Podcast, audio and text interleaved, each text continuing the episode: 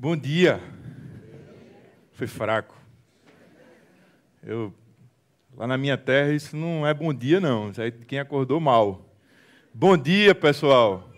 Bom dia, bom dia, bom dia, bom dia, bom dia. Eu quero agradecer muito a Deus por estar aqui, muito. Isabel, Pastor João, toda a equipe da Casa da Cidade, pelo amor e o carinho que tem cuidado de mim. É, que tem com a minha família e com a minha história. É, ontem foi um dia de fato assim de, de Deus e que hoje também seja e que até o final do refletir também seja, que muito mais importante do que a palavra seja o encontro de irmãos que não se conheciam, mas desde sempre são irmãos.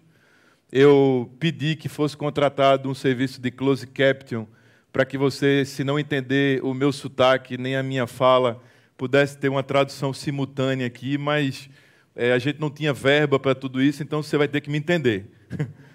e já, já que riram, estão entendendo. Foi um teste. Eu quero que você abra a sua Bíblia, por favor.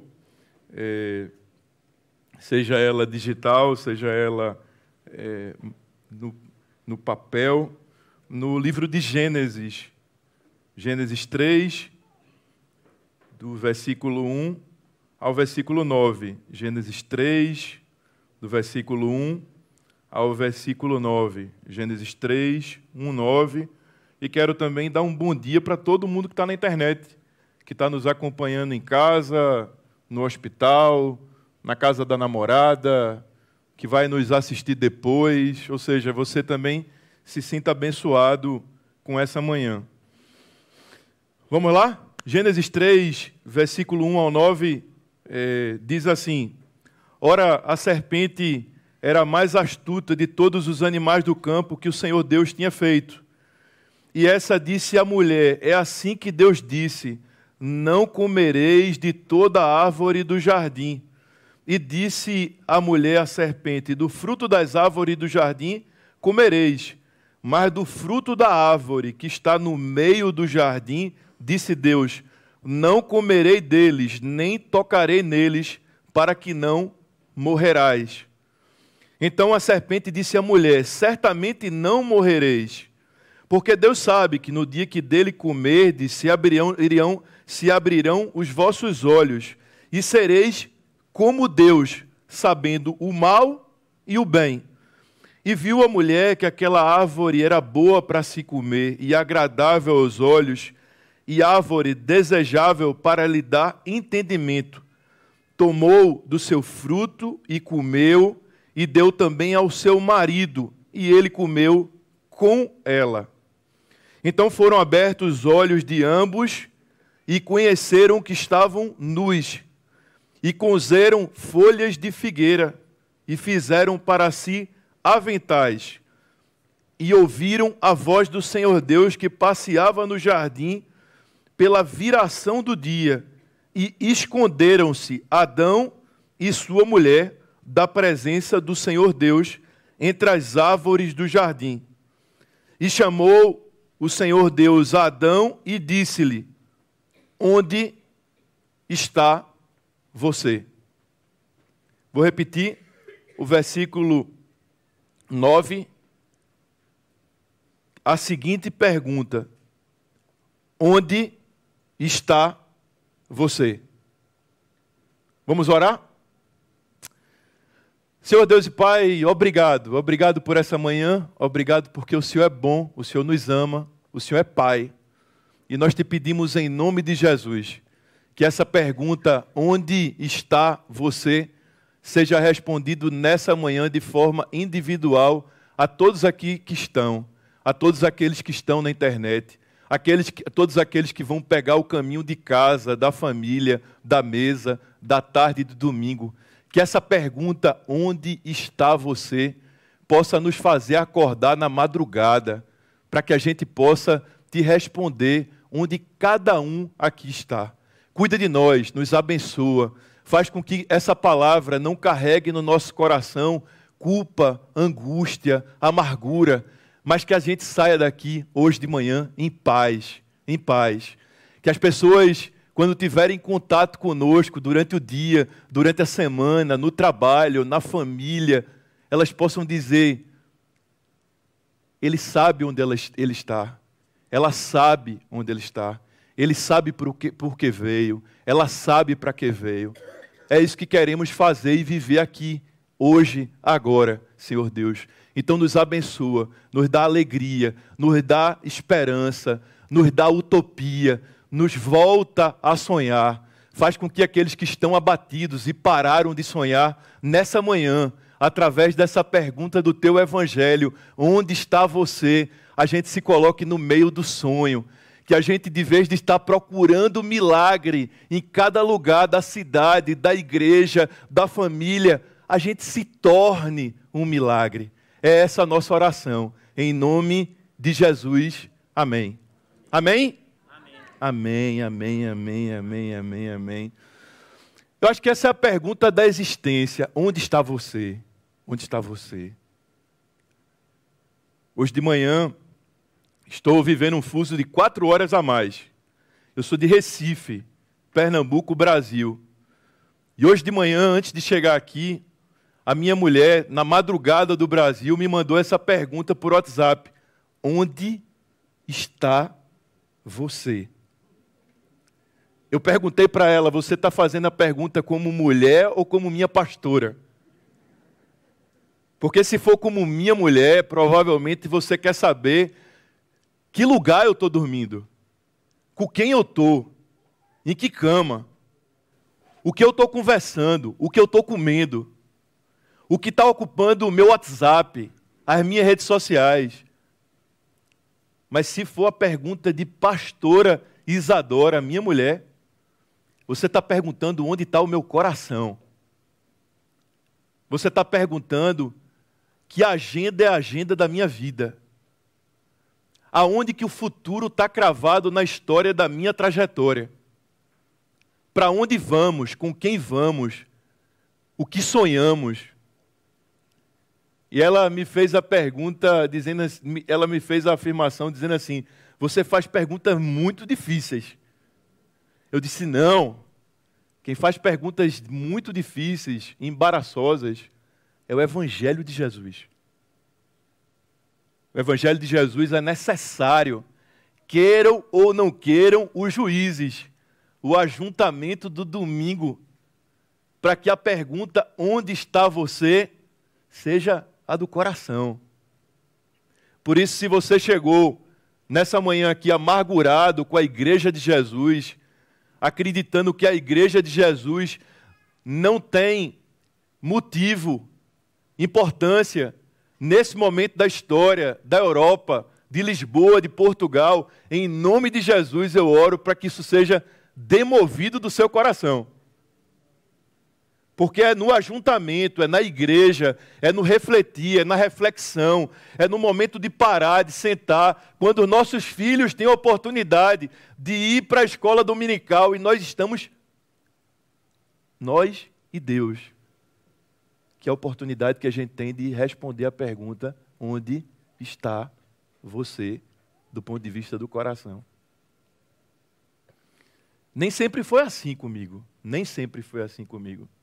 Eu, como falei há pouco, eu sou do Nordeste do Brasil. É, eu não sei se a gente tem peixe tão gostosos como os de vocês, mas nós temos peixes maravilhosos de onde eu venho. Nós temos praia, nós temos um clima ameno, nós temos uma população muito alegre, esse é o Nordeste do Brasil, da cidade de onde eu venho. Eu venho de uma cidade de 2 milhões e meio, quase 3 milhões de habitantes. Eu me formei em administração de empresa, eu tive a oportunidade de estudar numa universidade pública muito boa. Eu fiz um MBA em gestão empresarial, eu consegui pagar um curso de MBA em gestão empresarial. Eu fiz uma pós em planejamento estratégico. E ainda, ainda, me dei o luxo de nessa vida que nem todo mundo vive, a grande maioria sobrevive, de tirar um ano e meio sabático da minha vida para estudar, morar num seminário teológico para fazer um mestrado em teologia. Quando a discussão é se a gente consegue pagar a conta do mês ou não, eu consegui passar um ano e meio num ano sabático, num seminário teológico para estudar teologia. Olha que luxo! Do ponto de vista profissional, eu, meu pai e meu irmão, ao longo de 15 anos, nós construímos o maior grupo econômico de uma especialidade da odontologia chamado ortodontia. Aqueles aparelhos que se colocam na boca. Não sei se você já usou. Incomoda, né? Eu não sei se sua filha está usando, está precisando colocar uma pomadinha, mas incomoda muito. Mas ao longo de 15 anos, nós nos tornamos a maior empresa desse segmento no Brasil. Nós estamos falando de uma empresa com um milhão e meio de usuários. Nós estamos falando com uma empresa de mais de 5 mil funcionários. Nós estamos falando de uma empresa com 240, 250 pontos de atendimento em todo o Brasil. E eu era o CEO desse grupo. Então, quando essa pergunta era feita para mim, onde está você? Eu diria, gerando emprego, pagando imposto, cuidando de dente, abrindo clínica, rodando o Brasil de segunda a segunda, para dizer que todas as pessoas podem usar, têm direito de usar um tratamento de saúde. Era essa a minha agenda para essa resposta do texto, onde Fábio você está. E eu sei que se você faz isso tudo que eu falei que eu faço, tem uma esposa, duas filhas, Isadora muito bem, Sofia que tem 10 anos, excelente, Nina com 7 anos, excelente, eu Isadora, Deus deu o ministério para Isadora de estar entre namoro, noivado e casamento há 24 anos comigo. Eu não sei como ela aguenta. Então, na vida profissional estava tudo excelente, na vida do casamento tudo excelente, com as filhas tudo excelente, inclusive fazíamos parte de uma igreja muito saudável. E nós liderávamos muitos ministérios dessa igreja, porque me parece que no ambiente de igreja, se você se dispõe a ter a disciplina e se você fala bem, pronto, acabou. Você vai falar toda semana. Você vai dar aviso, você vai cantar no coral, você vai o que, a quantidade de coisa para fazer na igreja para quem quer servir é enorme. Então eu fazia absolutamente tudo isso. Então toda vez que fazia essa pergunta, onde está você? A resposta era: na igreja servindo, abrindo clínica, atendendo paciente, gerando emprego, pagando imposto, passeando com Sofia Nina, namorando com Isadora. Essa era a minha resposta para Deus e para mim mesmo. E Provavelmente, se você está me ouvindo nesse momento, essa é a resposta da sua vida. E provavelmente, se você essa é a resposta da sua vida, me parece que para mim, naquele momento, estava tudo bem. E me parece que para você também está tudo bem. Está tudo bem. Afinal, a minha família está sendo cuidada. Afinal, está tudo bem comigo. Afinal, eu estou fazendo a minha trajetória só aqui, só aqui, só aqui. tem o, o dia da pegadinha. Quando as coisas que você menos espera acontecem. E eu vou lhe contar o que aconteceu, que eu menos esperava e que eu achava que estava tudo bem. Quem daqui mora em prédio, levanta a mão, por favor. Ok. Quem daqui ama, ama reunião de condomínio no prédio, levanta a mão.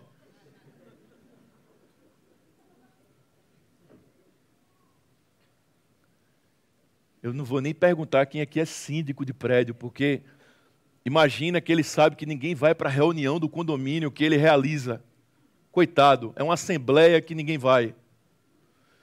Só que em 2010, 2010, estava tudo bem. Só que tinha uma reunião de condomínio no meu prédio. E era necessário ou não aprovar uma taxa extra. E aí o síndico do prédio, coitado, eu tenho pena de síndico de prédio. Ele ligou para todo mundo, inclusive eu recebi uma ligação, estava numa viagem, com a agenda lotada de coisas de trabalho. E ele, quando me ligou, pedindo assim: Fábio, eu estou precisando da tua ajuda. Você trata alguém que tem uma agenda coletiva e não individual como um mané. Como um mané, como alguém que não serve. É tipo assim, essa pessoa é desocupada para estar tá fazendo isso por mim. Fábio, vai ter uma reunião de condomínio muito importante e a gente precisa da presença de todo mundo para aprovação de uma taxa extra. Na hora eu disse para ele assim, amigo, eu tenho mais o que fazer. Ele começou a argumentar, argumentar, argumentar e a ligação acabou muito mal. Eu sei que a reunião de condomínio caiu exatamente no dia que eu fazia questão de não viajar a trabalho, que era segunda-feira, porque tinha o meu grupo de estudo bíblico na minha casa. Grupo de estudo bíblico começava às 8 horas da noite, acabava às 11, 11 e meia, uma hora, uma hora e meia, da, uma e meia da manhã, eu mandava para o aeroporto para pegar um avião para rodar o Brasil. Só que se a reunião, se a, o grupo de estudo bíblico, bíblico vai começar a partir das 8, a minha mulher, antes do grupo chegar, disse assim, por que, que você não passa lá na reunião de condomínio, esse síndico é tão legal, tem uma taxa extra para aprovar. Eu disse, Adora, você tem ideia do que é uma reunião de condomínio? Disse, mas vai lá, ele pediu, ele mandou WhatsApp, vocês brigaram pelo telefone. Eu disse, tudo bem, eu vou passar 10 minutos na reunião de condomínio. Chego na porta do salão de festa do meu prédio, onde ia acontecer a reunião de condomínio. Quem está na porta do salão de festa, abrindo a porta do salão e dando boa noite, tudo bem, seja bem-vindo, é o meu vizinho de porta. Eu moro no apartamento 202, ele mora no 201. Seu Pedro. Seu Pedro vai começar a receber todo mundo que desce do elevador. Disse, boa noite. Inclusive, seu Pedro estava abrindo a porta de salão do condomínio porque ele era contrário à aprovação da taxa extra. Então, ele estava fazendo lobby contra a taxa extra. Quando entrava, ele dizia, boa noite, tudo bem, olha, não vota na taxa extra não, por causa disso e tal. E quem dizia que ia votar na taxa extra, ele já dizia, tudo bem, entra, bora, senta tal. Só que quando cheguei, tinham quatro, cinco pessoas fazendo esse processo, e eu vi como ele estava conduzindo. Quando eu cheguei na minha hora, chegou a minha hora, e eu já tinha resposta sobre a taxa extra. Ele olha para mim e disse assim, Fábio, o que você está fazendo na reunião de condomínio? Eu disse, Pedro, eu moro aqui disse, não, mas hoje é segunda-feira. É dia da porta da minha casa ficar aberta. Porque toda segunda-feira tem o seu grupo de estudo bíblico. E a sua porta fica aberta, a minha já fica aberta. E eu sei de tudo que está acontecendo na sua casa. Então, já já, daqui a 10 minutos, tem o seu grupo de estudo bíblico. Você vai perder o seu grupo? Eu disse, não, seu Pedro, exatamente, eu vim para passar aqui só 10 minutos. Aí começamos a conversar. Eu olhei para ele e disse assim: Seu Pedro, inclusive eu queria lhe fazer uma pergunta. Já que o senhor está me perguntando por que, que eu vim para a reunião de condomínio, eu queria lhe fazer uma pergunta. Por que, que o senhor nunca foi na minha casa? Por que, que o senhor nunca entrou lá, jantou com a gente, orou com a gente, comeu com a gente, né? Porque parece que rola muita comida, né? Aí você Pedro olhou para mim e disse assim: Posso responder mesmo? Ó, oh, você tenha muito cuidado com essa, essa, essa afirmação. Pergunta assim: Posso responder mesmo? Mesmo, ele vai dizer aquilo que você não quer ouvir. Eu disse: Claro que pode responder. Ele novamente: Fábio, eu estou perguntando se eu posso responder mesmo. Eu disse, claro, seu Pedro, nós somos vizinhos. Inclusive, eu voto no que o senhor votar aí na taxa extra. Ele olha para mim e diz assim: primeiro motivo. Fábio, você sabia que tem um porteiro aqui no prédio chamado João? Eu disse, mais ou menos. Mais ou menos, Fábio, toda segunda-feira, João está na porta do elevador. Todo mundo que chega na sua casa, ele chama o elevador, ele dá boa noite, ele aperta o segundo andar, as pessoas sobem. Quando as pessoas descem, ele diz até logo, ele dá um abraço, ele é o cara, ele é apaixonado pelo teu grupo de estudo bíblico. É mesmo, seu, João, seu Pedro? É, João é o cara. Eu sim, e aí? E aí, que há cinco anos, eu nunca vi alguém do teu grupo de estudo bíblico descer com o lanche que sobrou para seu João jantar. Seu João serve a vocês, mas vocês não servem para nada. Eu disse: espera aí, o senhor está me ofendendo. É a minha fé. Ele disse: não, você perguntou se eu podia falar mesmo.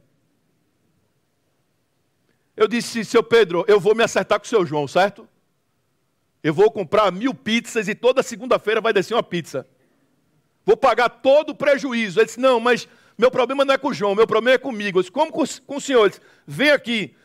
Olhou para dentro do salão de festa e disse assim: Pessoal, sabe Fábio, ele chegou, vem todo mundo aqui. Saiu o salão de festa todo de moradores atrás de seu João. Seu João levou todo mundo para a rua atrás do meu prédio. E disse assim: Fábio, tá vendo todos esses carros? Tá vendo aquele carro ali, todos aqueles carros em cima da calçada? Está vendo aqueles carros todos fechando a porta do prédio que ninguém consegue entrar? Está vendo aqueles carros ali em cima da árvore? Inclusive, segunda-feira, Fábio, uma senhora aqui do prédio quase morre porque uma ambulância tentou entrar e os carros da sua casa não deixaram entrar. Então, toda vez que a sua casa ora por mim, eu oro para vocês sumirem daqui.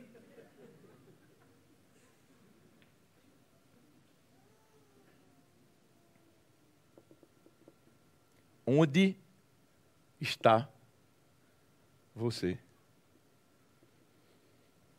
Eu saí, peguei o elevador já com o choro na garganta, porque a gente a gente não gasta a nossa vida com nada de nada sabendo que está gastando com nada de nada. A gente gasta a nossa vida com nada de nada achando que está gastando com tudo de tudo. Quando a porta do elevador abriu no segundo andar, eu olhei para minha casa, a porta estava aberta, eu fiquei olhando e eu vi um pedacinho daquilo que meu vizinho contava pela primeira vez. Eu parei na porta, todo mundo começou a me olhar e eu dizia assim: Pessoal, acabou a reunião. Acabou. Todo mundo para fora. Agora imagina a coitada da minha mulher no meio da sala, só ela sabendo que eu tinha ido apenas para uma reunião de condomínio para provar, provar uma taxa extra. O povo foi saindo, saindo, saindo, saindo, saindo, saindo. Quando a porta bateu, eu caí num choro que eu não parava de chorar. Chorava, chorava, chorava, chorava, chorava. E minha mulher dizia assim: Fabinho, o que é que está acontecendo? Eu disse: Nosso vizinho de porta acha a gente um mando de extraterrestre. Ele espera da gente muito mais do que o que a gente pode entregar. Ele acredita, ele acredita, porque ele me falou isso, que o nosso grupo podia ser o grupo da sustentabilidade, que colocaria o carro no lugar certo, que colocaria o lixo no lugar do lixo, que pudesse discutir política, que pudesse discutir uma nova economia que pudesse trazer assuntos de criação de filho, de. Mas a gente está comendo, orando, lendo as escrituras e atrapalhando todo o prédio. Aquela madrugada de segunda-feira, essa pergunta e esse texto martelava meu coração. Pá, pá, pá, pá, pá, pá. Terça-feira de manhã, Seis horas da manhã, eu já estou pronto na cozinha, pronto. Isadora chega e diz assim: Você dormiu bem? Eu disse: Eu não dormi nada. Ela disse: Eu também não. Isso mentira, que eu vi você roncando a noite toda.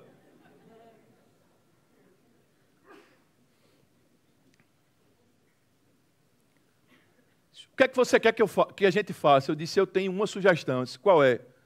Eu, disse, eu queria que você chamasse o povo para voltar hoje à noite para uma reunião. Disse, o povo que você colocou ontem para fora de casa, eu sim, por isso que você que vai ligar. Porque eu coloquei, mas não foi você que colocou. Fabinho, isso não vai dar certo. Claro que vai. Inclusive, você vai ver que vai ser audiência recorde. Porque vai vir o curioso, o fofoqueiro. Inclusive vai vir um pastor para ver o que é está acontecendo aqui em casa. Terça-feira. Casa lotada. Agora, eu fiquei no meio da sala imaginando o seguinte, ó. Imagina que a porta estava aberta e a porta estava aberta. Era terça-feira, não era segunda. A porta de seu Pedro estava aberta, eu acho que ele ficou imaginando. Agora ferrou, esses caras vão fazer a reunião na segunda e na terça.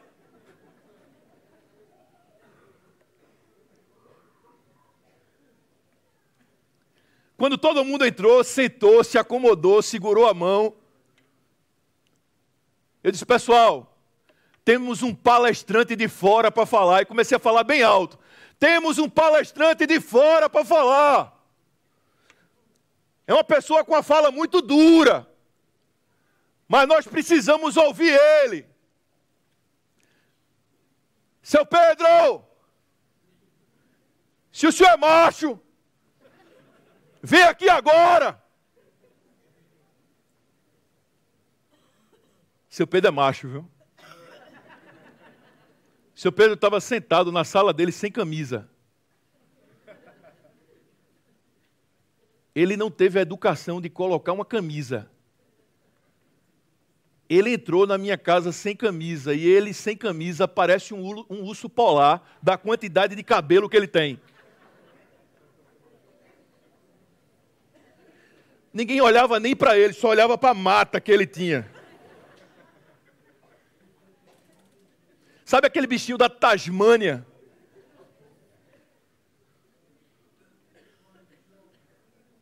Seu Pedro entrou e soltou o verbo. Soltou o verbo. E engraçado que seu Pedro falava e metade da sala dizia assim: e ele é crente para falar assim com a gente? Aí a outra metade diz, rapaz, eu acho que ele é mais crente que a gente, fica calado.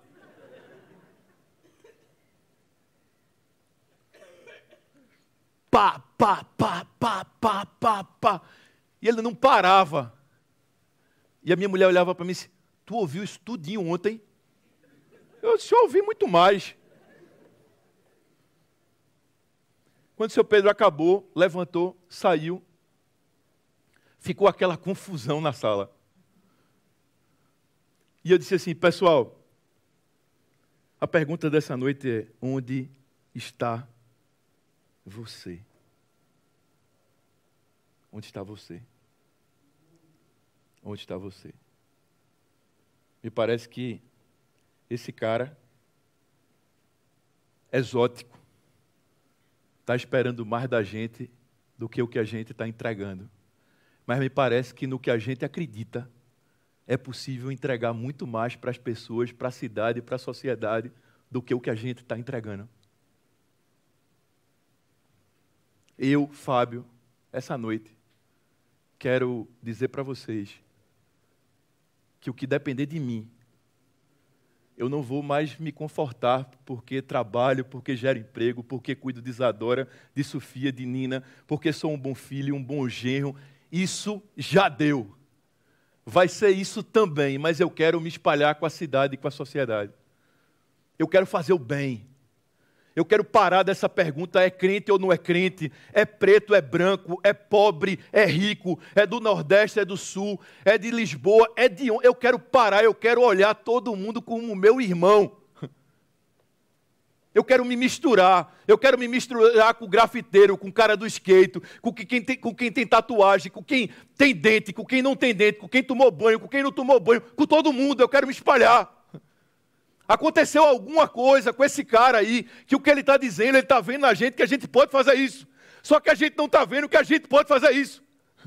Só que a gente acredita num Deus que diz para a gente que é para fazer isso.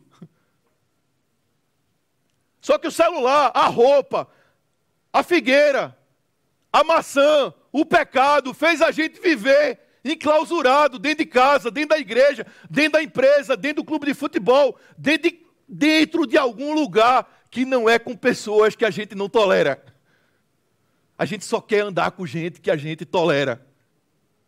A gente só quer andar com gente que é igual. E aí a gente bloqueia no celular, e a gente deleta do celular, e a gente não responde, e a gente não quer ver papai, não, a gente não quer ver mamãe, a gente não quer ver aquele cara do trabalho da gente que não tem nada a ver com a gente.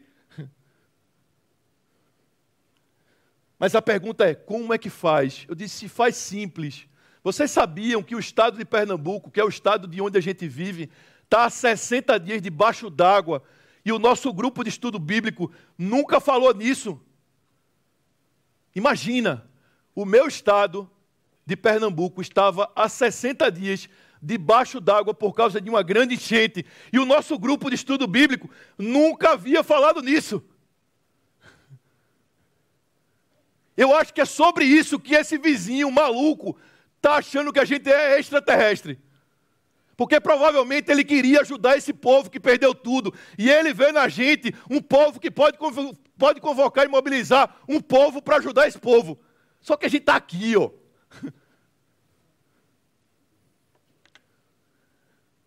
E a pergunta é o seguinte: mas como é que faz? Como é que faz? Eu não sei. Mas eu sei que a gente precisa fazer alguma coisa. Não, vamos fazer um planejamento estratégico. Que planejamento estratégico, amigo?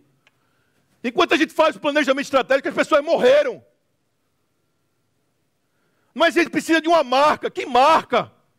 A gente precisa de uma conta bancária. Que conta bancária? A gente precisa ajudar. A gente precisa colocar a mão no arado. Porque a gente está sempre assim: quando eu me casar, eu vou fazer. Quando eu me formar, eu vou fazer. Quando eu fizer a pós-graduação, eu vou fazer. Quando eu tiver um milhão de euros no banco, eu vou fazer. Não faz nunca. Quando a minha filha deixar de ser bebê, eu vou fazer. Não faz nunca. Porque o tempo vai passando.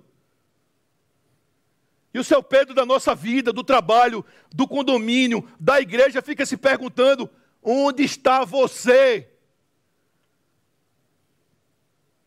Eu pego um computador, coloco no meio da sala e disse assim: pessoal, eu tenho uma ideia que eu acho que é uma ideia, vai dar um problema grande, mas eu quero começar que, é que você quer fazer? Eu disse, eu quero mandar um e-mail para todos os nossos grupos de e-mails. Todos, todos. Ou seja, você que é João, seus amigos vai receber um e-mail, todos eles, de um cara chamado Fábio. Eles não sabem quem é Fábio, mas não importa. Mas o que você vai escrever no e-mail? Vou escrever assim: Você quer ajudar o povo que perdeu tudo? Se você quiser ajudar muito, doe muito. Se você quiser ajudar pouco, doe pouco. Se você quiser que eles morram, não faça nada. Aí fica aquela. Todo grupo quer virar uma assembleia, né? Eu acho que vai dar errado. Eu acho que vai dar certo. Eu acho. Vamos fazer o seguinte: vamos achar depois que a gente fizer. Vamos mandar um e-mail? João, me dá teus amigos, teus, todos os teus e-mails de teus amigos. Paula, me dá teus amigos, todos os e-mails dos teus amigos. Ana, me dá também. E aí você junta 25 mil e-mails. Bora atirar agora. Aí a minha mulher olha para mim e diz: Mas peraí, qual é a conta para arrecadar dinheiro? A nossa. Nossa? Para todos os amigos dos amigos dos amigos? Sim, Isadora, a nossa conta. A minha não. Então não tem sua, porque a conta é nossa. Pessoal, temos um problema, mais um. Nós não temos uma conta. Aí o amigo levanta a mão e diz: Ó, oh, tem uma conta poupança parada. Então, peraí, peraí. Os amigos do João vão receber um e-mail de Fábio, que eles não sabem quem é, com a conta poupança de Marcos. É isso mesmo? É. Aí metade da turma levanta, não, isso vai dar errado. Bem, bora ver. No máximo, Marco vai ser preso. E aí, você sai da estaca zero. Você começa a ter problemas bons. Porque a vida é boa, porque nós temos problemas para resolver. Dois dias, liga Marcos. Fabinho, oi. Temos um problema. Mais um? Temos 25 mil reais na conta. 25 mil reais dá quantos euros? Quem é bom aí? 5 mil e tal de euros. Eu disse, quem doou? Ele disse, sei lá, velho. Eu não sabia nem que meu minha conta estava no e-mail, agora quem doou? Eu disse, vamos mais um pouquinho. Quatro dias, 96 mil reais. Isso dá quanto de euro? 20 mil. Vocês não convertem porque vocês não sabem quanto é caro um brasileiro estar tá aqui nesse momento. Eu converto, eu converto até a água, até para cheirar aqui eu, eu converto. E como eu tenho um nariz grande, eu preciso respirar bem. Eu disse: encerra a campanha, vamos comprar colchões. E vamos levar para as cidades para entregar os colchões. E aí a gente manda um e-mail para todo mundo para dizer assim: quarta-feira de manhã, 10 horas da manhã, a gente vai sair do ponto X para entregar os colchões daqui a 250 quilômetros. E aí eu chego nesse ponto X na quarta-feira de manhã, quando eu olho de longe, tem 150 pessoas. Eu olhei de longe, eu nunca tinha mobilizado uma formiga. A minha primeira impressão foi exatamente a impressão que eu tinha do meu vizinho, do meu síndico do prédio. Eu disse assim: é muita gente desocupada, né? Quarta-feira de manhã, largando tudo para entregar colchões para quem perdeu tudo. Estamos lá entregando colchões. Você tem ideia do que são sete caminhões de colchões? É assim, ó. Faz uma fila, colchão está lá, o caminhão está lá e começa. Colchão vem para cá, colchão vem para cá e você fica aqui assim, né? Já fizeram isso não? Hã? Só que já imaginou sete caminhões? Você volta para casa de noite, deita na cama, sua mulher quer namorar e você está lá deitado assim, ó. Ela olha para você e diz: Isso é um novo jeito de fazer amor? Isso é, vamos fazer com colchão. Só que a gente está lá entregando colchão, a gente está fazendo bem, só que a gente fica cronometrando a hora para voltar para a nossa vida. É assim, eu quero fazer o bem, mas cuidando que não mexa na minha agenda. Isso não pode mudar a programação do meu domingo. Isso não pode sujar minha roupa. Então eu estava lá entregando os colchões, doido para voltar para a minha vida. Um cidadão que eu não sei o nome. Eu sei que hoje foi enviado por Deus. Na época eu achei que era, tinha sido enviado por Satanás. O cara dá um toque nas minhas costas, sim, e aí? Fabinho, oi. Colchão. Você sabia que aqui tem uma creche? Eu disse, sim, e aí? E aí que só tem essa. Sim, mas e aí? E eu comecei a olhar, só faltava uma porta de colchão. Eu disse, a gente vai sair daqui, vai bater um monte de foto, eu vou meter na cara de seu Pedro. Seu Pedro, toma aqui os colchão. Para o senhor. Eu ia botar na segunda-feira em toda a porta do elevador. O cara toca nas minhas costas e diz assim, ó, aqui só tem uma creche. Sim, e aí? E aí que a gente podia reformar a creche. Eu, a gente quem? A gente é a gente. Eu disse, meu amigo, eu vim aqui entregar colchões. A população começou a ouvir, começou a vir para cima. E começou a se aproximar e começou a ficar perigoso. Eu comecei a dizer: espera aí, espera aí. Quem tem que reformar a creche é o prefeito. Aí o cara disse assim: mas não tem mais prefeito aqui, não, a cidade está debaixo d'água. Eu disse: mas então acha um padre. Não, o padre foi embora. Pegaram o meu celular. Isso aqui é uma praga, né? uma bênção. E mandaram as fotos da entrega dos colchões para todo mundo. E abriram a outra campanha na conta poupança de Marquinhos para reformar a creche. 30 dias, 245 mil reais. A creche Aurucine volta a funcionar muito melhor do que ela funcionava. E agora eu já tinha duas fotos para mostrar para seu Pedro, da creche e do colchão. Dava até para postar nas redes sociais, se mostrando como alguém que estava mudando o mundo. Só que no dia da inauguração da creche, eu levo minha filha pequenininha, com dois anos, Sofia, no banco de trás. Sofia vai no banco de trás, no DVD, vindo o filminho, o carro começa a entrar em Barreiros, que é uma cidade muito pequena, que as pessoas tinham perdido tudo. Eu acho que quando o carro começou a entrar, ela pegou e olhou para o lado de fora e começou a ver uma cidade debaixo d'água que ela nunca tinha visto na vida, afinal, era da classe média, média alta da cidade do Recife. O carro para na frente da creche, eu chamo filha, desce, ela não quer descer de jeito nenhum, com medo de onde ela estava. Ela segura na minha perna, eu começo a puxar minha perna, ela começa a vir, eu puxo minha perna, ela vem, eu puxo minha perna, ela vem. Quando a gente entra na creche, um amigo tinha doado uma televisão de 50 polegadas de plasma. A gestora da creche, de vez de colocar numa sala, mandou derrubar o muro da creche e transformou o pátio da creche no cinema da cidade. E todo dia agora a garotada não ia mais ficar na rua, porque ia ter pipoca, refrigerante e filme pirata passando. Quando a gente entrou na creche, minha filha saiu daqui, arrudeou, arrudeou, arrudeou, arrudeou, arrudeou, arrudeou, arrudeou, sentou do lado da menina da creche e abraçou ela. E começou a conversar sobre o filme que ela já tinha visto. E o nome disso é bem comum. Quando meninas de mundos tão diferentes podem conversar sobre o mesmo filme sobre a mesma vida. E ali elas são irmãs. Eu disse: Eu já sei qual é a pergunta. Eu já sei qual é a resposta. Onde está você toda vez que Deus me perguntar?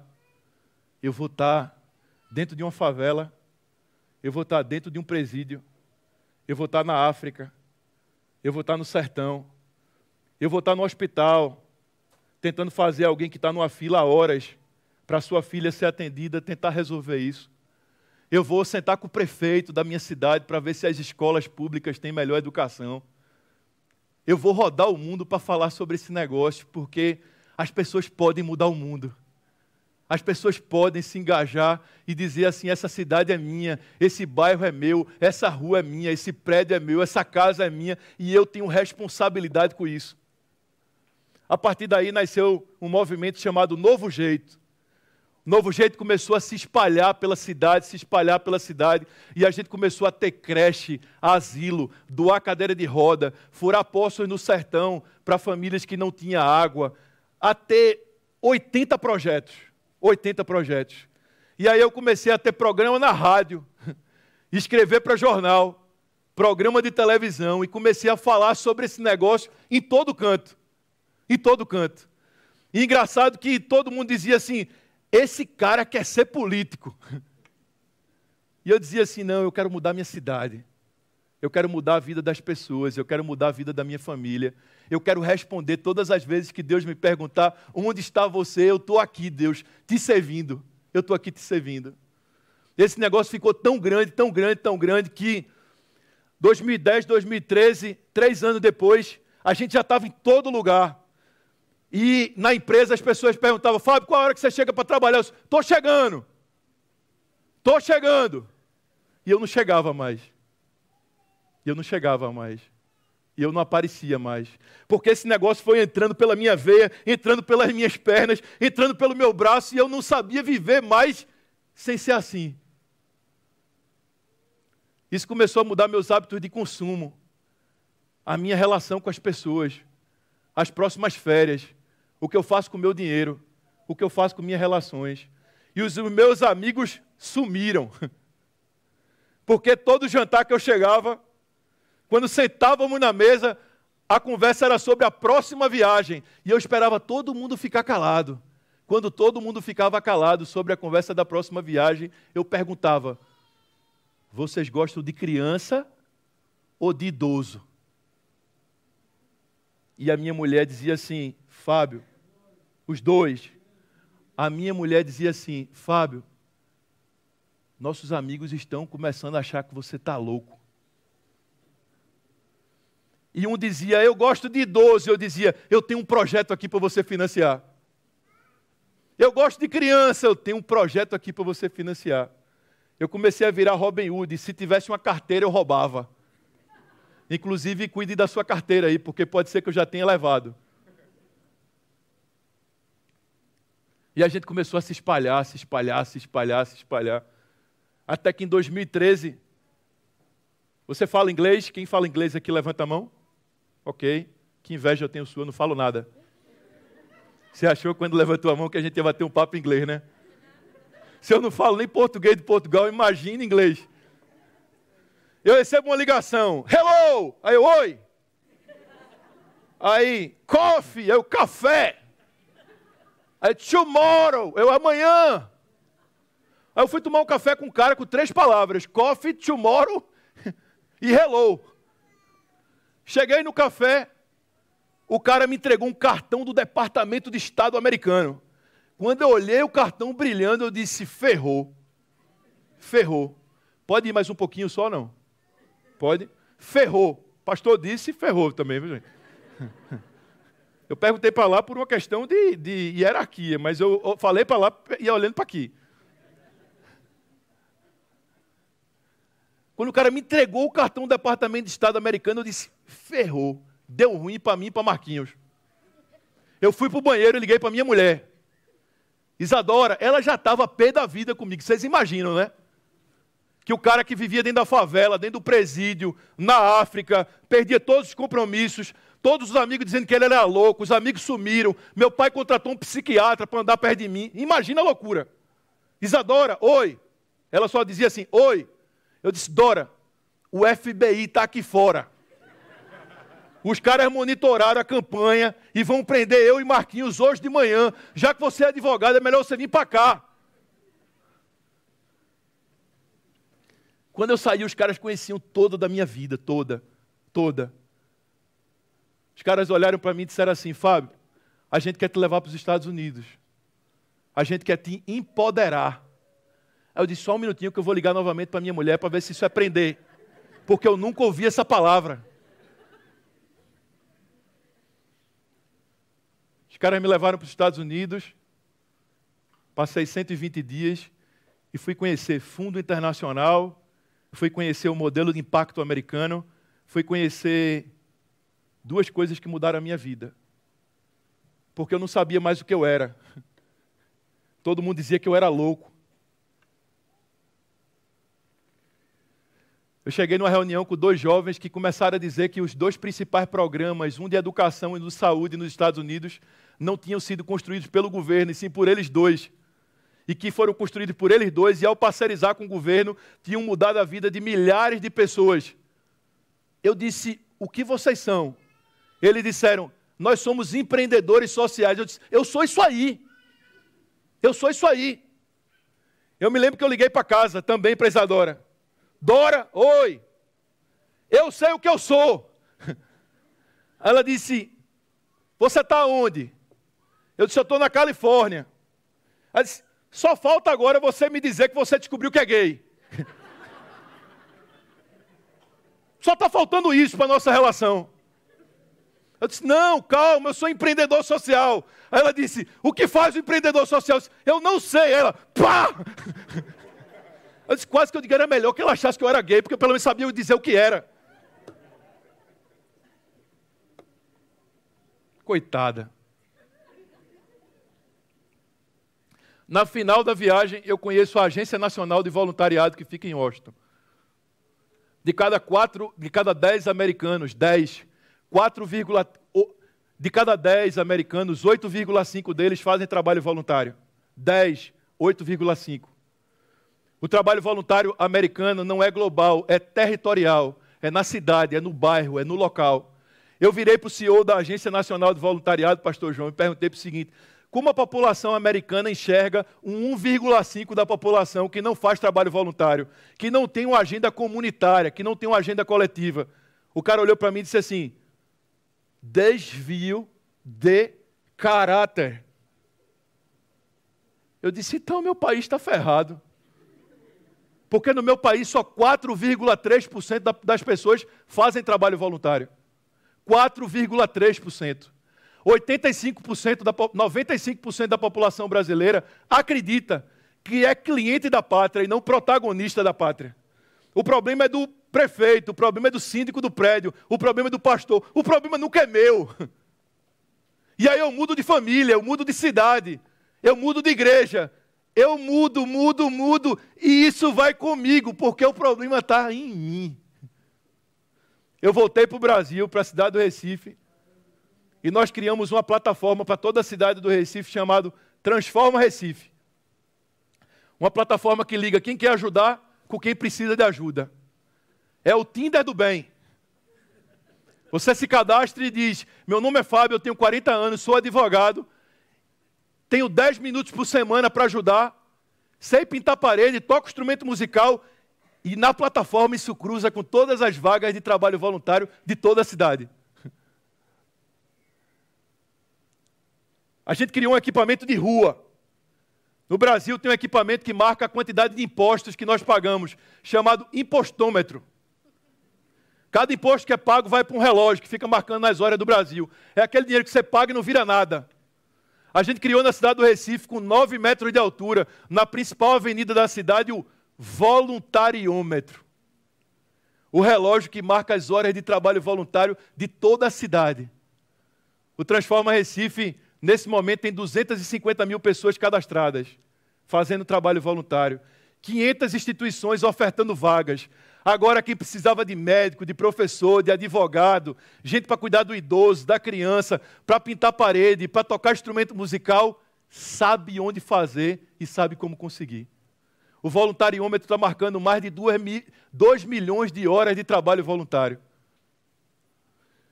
E aí a gente sai de Recife e começa a implantar em várias cidades do Brasil, Petrópolis, Campinas, Campina Grande, e nos espalhamos pelo Brasil até que no ano passado a gente cria a plataforma Transforma Brasil.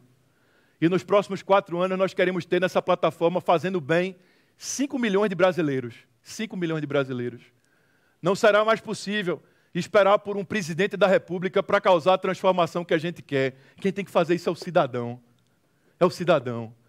É o cidadão que pode se levantar e pode sim ser o prefeito, o governador, o presidente, o síndico do prédio, o pastor. A gente tem que parar de ser cliente da igreja, da cidade. E quando a gente não gosta, eu vou embora, porque eu não gostei. Pastor João, não gostei hoje do louvor, então eu vou embora. Pastor João, eu cheguei hoje, não tinha uma vaga para colocar o carro, então eu vou embora. Pastor João, eu fui no banheiro, o banheiro estava sujo, eu vou embora. E nós estamos enlouquecendo poucos, porque, porque amam a gente, querem cuidar do estacionamento, do, do banheiro, do ar-condicionado, para que você não vá embora, porque eles amam você. Isso é insano. Para encerrar, que eu já estourei o tempo, sete minutos. No final de 2016, eu chego em casa com a notícia, aquelas notícias boas. Dora, eu tenho uma coisa para te falar. Ela disse, de novo? Dora, a gente tem que ir para Nova York. Para Nova York? É nós ganhamos um prêmio na ONU. O Transforma e o voluntariado do que a gente faz se tornou o principal programa das Américas de políticas públicas reconhecido pela ONU. A nossa casa, o povo de Deus, tem um troféu para buscar na ONU, em Nova York.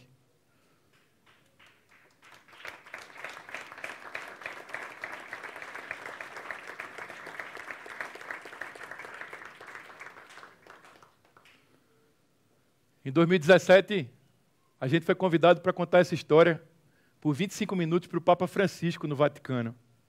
O Papa Francisco quer fazer um trabalho para tentar trazer voluntários para a melhor ocupação das igrejas católicas ao redor do mundo. E hoje eu passo manhã, tarde e noite dentro de presídio, dentro de escola, dentro de hospital, convidando todo mundo para reformar a escola, para reformar o hospital, para cuidar da praça, para cuidar do morador de rua, das crianças com AIDS, do idoso que precisa de um abraço, das pessoas que vivem depressão e só querem um ouvido para serem escutadas. Eu tenho rodado o mundo tentando dizer para as pessoas que a gente pode ser sim resposta para essa pergunta: onde está você? O meu convite nessa manhã é para você se engajar você se engajar aqui na igreja, você se engajar numa ONG, você se engajar no seu prédio, no seu. Eu sei, eu sei, eu sei, eu sei, eu sei, eu sei, eu sei que Portugal e a Europa estão tá um, um nível acima do Brasil em assistência. Mas eu não quero convidar você para resolver a vida dos pobres. Eu quero convidar você para resolver sua própria vida. Sua própria vida. Porque você vai rodar, rodar, rodar.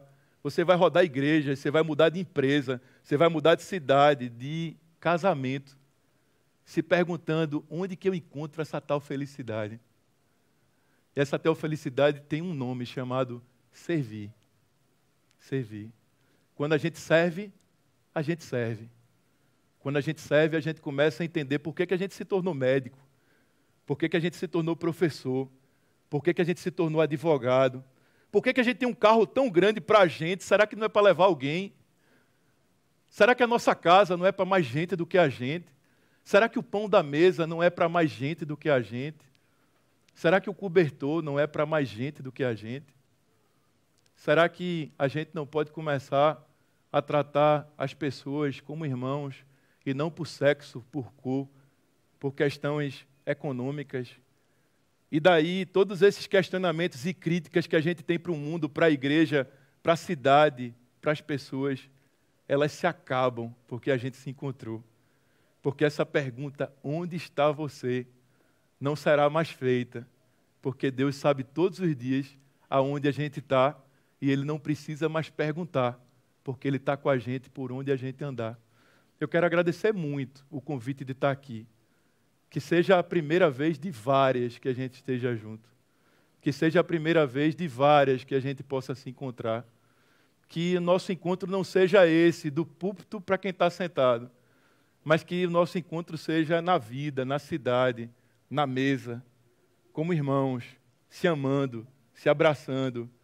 Me disseram que vocês, como europeus, são mais frios do que eu, que sou de Recife. É mentira, na hora que a gente der um abraço, a gente fica quentinho todos juntos. E eu volto para casa com o seu cheiro, e você volta para casa com o meu cheiro. E por mais que o cheiro desapareça, a gente vai sempre lembrar um do outro. Porque quando a gente fizer essa pergunta para Deus, onde está você? Eu vou me lembrar de você, você vai se lembrar de mim.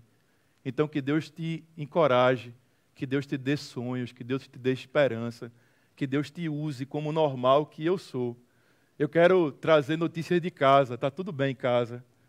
Isadora está bem. Nós estávamos há dez, dias, passamos dez dias aqui na Europa, namorando, passeando com as duas filhas antes de eu chegar aqui. Está tudo bem em casa. Está tudo bem com as meninas. Está tudo bem, está tudo bem, está tudo bem. Mas eu quero convidar você para também estar tá tudo bem com você. Que a igreja não seja um lugar do domingo, templo, culto. Que a igreja seja um lugar de onde você passar onde você chegar, no seu trabalho, na sua casa, na sua vida, as pessoas possam dizer: Ele chegou, ela chegou, porque Jesus chegou. Que Deus te abençoe, Deus te proteja, cuide do seu coração, da sua agenda e da sua vida. Amém.